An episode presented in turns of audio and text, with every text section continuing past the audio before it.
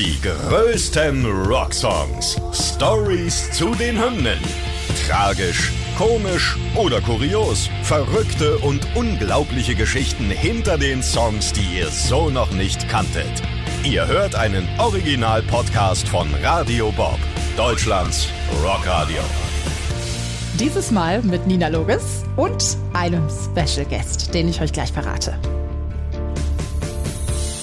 Heute für immer von Warlock.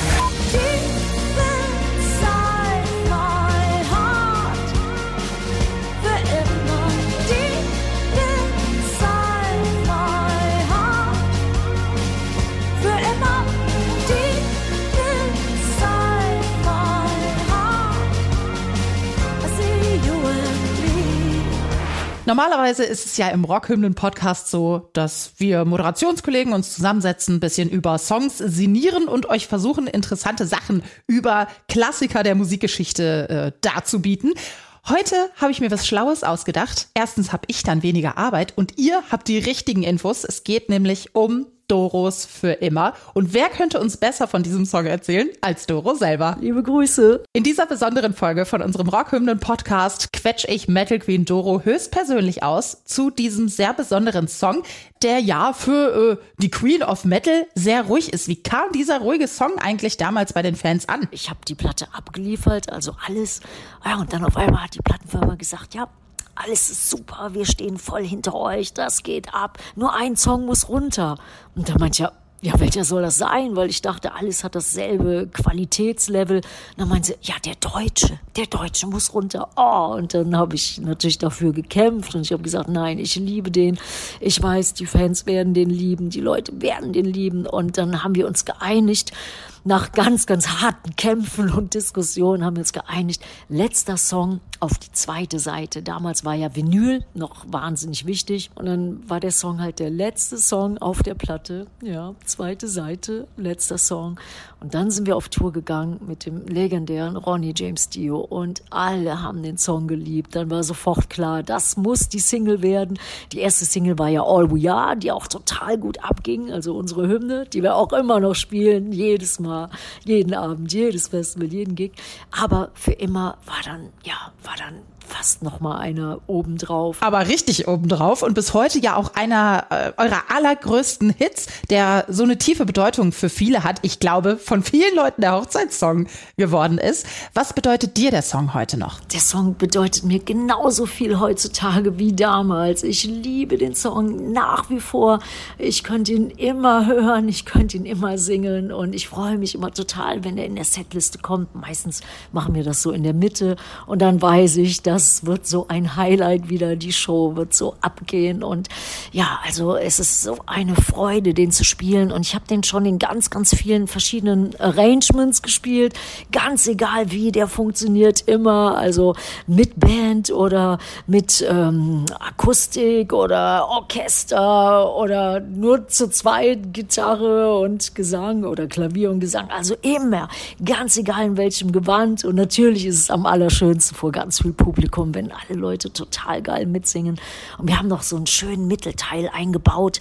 Das war einmal auf einer Tour in Amerika. Das war in St. Paul. Da habe ich den Song gesungen. Da gibt es ja diesen Breakdown, da wo dieser spanische Satz ist. Und auf einmal haben die Fans angefangen, was zu singen. Und das waren die totalen Metalheads. Und ich denke mir, ach, ist das geil, ist das geil. Und Johnny, unser Drummer, Johnny D, der hat das Gott sei Dank aufgenommen mit seinem Handy.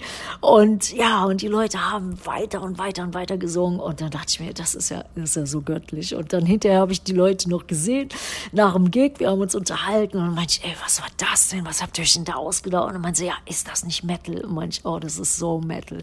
Und sie wollten mir einfach eine Freude machen und haben sich das ausgedacht und die waren auch echt sehr, sehr musikalisch. Ich weiß nicht, ob die selber eine Band hatten, aber es war so ein Grüppchen von, von Die Hard Metalheads, ja, und die kamen dann an mit diesem Mittelteil Und seit diesem Gig ist dieser Mittelteil immer fester Bestandteil von unserem Song. So schön und die Leute können halt diese Ohs zusammen singen und toucht ein. Ist echt berührend und ja, ein Gänsehaut-Feeling. Ein Gänsehaut-Song, einer, der das Publikum, finde ich, bei Live-Konzerten auch immer so ein bisschen näher zusammenbringt und es kommt ja nicht von ungefähr. Vielleicht kannst du uns noch einmal erzählen, worum geht's in dem Song? Es geht in dem Song um ganz, ganz tiefe Freundschaft, tiefe Verbundenheit, dass man sich ähm, ja vertrauen kann für die Ewigkeit, also für immer und dass man auf den anderen zählen kann und dass man für den anderen kämpfen würde wie ein Tier.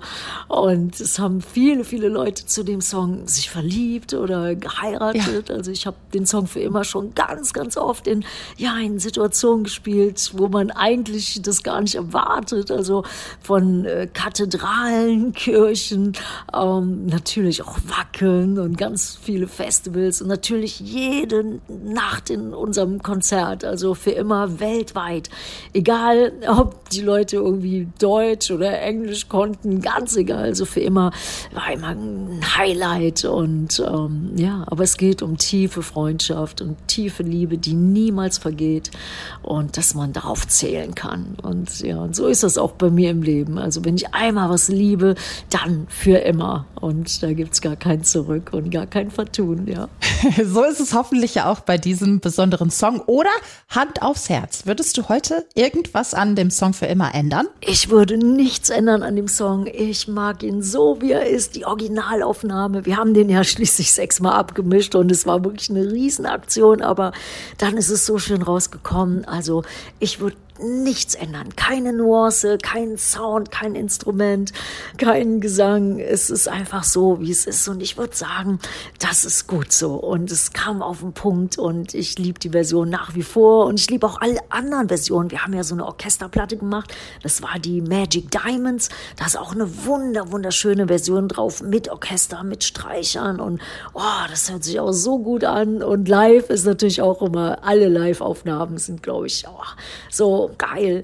Und wir hatten eine Live-Platte gemacht, die Triumph and Agony Live, die kam gerade vor ein paar Monaten raus. Da ist auch eine super schöne Live-Aufnahme dabei vom Sweden Rock Festival. In jedem Gewand mag ich den Song und in der Ursprungsversion von 1987. I love it, I love it. Ja, wouldn't change anything und kann ich immer hören. Ich weiß auch, dass die Leute den Song so lieben und dass der auch wirklich Bestand hat und Bedeutung hat und dass es auch nie vergeht. Und das finde ich so schön. Es ist nicht so was Kurzlebiges, das ist was, ja, das ist was fürs Leben, für immer. Ein Song, der für immer ist, der äh, deinen Fans ganz viel bedeutet und dir selbst ja auch. Man merkt das, was ja umso schöner ist. Dann ist meine letzte Frage eigentlich nur noch, wie ist der eigentlich entstanden? Wie bist du auf diesen grandiosen Song gekommen, der dich ja jetzt schon deine fast ganze Karriere begleitet? Ja, wie bin ich auf die Idee gekommen? Das war echt eine ganz lustige Geschichte, weil es war die Triumph and Agony war fertig. Es war 1987. Ich war mir sicher, das ist echt eine super Platte. Man hat das die ganze Zeit gespürt, dass da so eine Magic war. Ich habe die aufgenommen in New York und in Philadelphia. Ja, und wir waren alle überglücklich und es war schon alles geschrieben, schon ziemlich weit abgemischt. Also die Platte hatte schon so 90 Prozent so Formen angenommen. Ja, und dann, wie eigentlich so ziemlich alles fertig war, saß ich mit dem Produzenten, das war der Joey Bellen, auch eines meiner besten Freunde. Wir saßen dann zu Hause in New York City und wussten überhaupt nichts mehr mit uns anzufangen, weil wenn man so lange an einer Platte arbeitet, so Tag und Nacht, das ist so intensiv und, und wenn dann auf einmal alles zu Ende geht und wenn es fertig ist, dann fällt man echt wie in so ein Loch. Also das ist ganz komisch und man weiß gar nicht mehr, was man so anstellen soll und da ist eine unglaubliche Leere da auf einmal. Ähnlich wie wenn so eine schöne Tour zu Ende ist.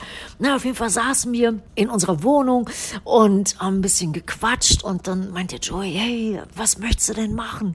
Und dann meinte ich, Joey, ich möchte gern noch einen Song schreiben. Und er meinte, echt, die Platte ist doch jetzt fertig. Ich meine, ist doch egal, einfach so aus Jux und Dollerei, lass uns noch einen Song schreiben. Und dann meinte der, okay. Und meine, was möchtest du denn gern für einen Song schreiben? Und da habe ich gesagt, Joey, ich möchte gern den schnellsten, härtesten, heavysten, aggressivsten Song der ganzen Welt schreiben. Und dann kam halt diese Ballade für immer raus.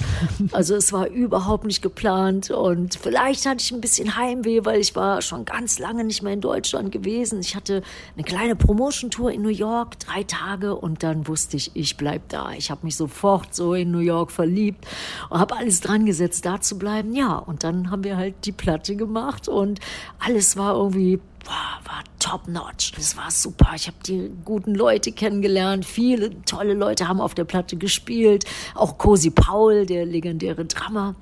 Und ja, es war einfach, es war toll. Ja, und dann haben wir halt für immer geschrieben.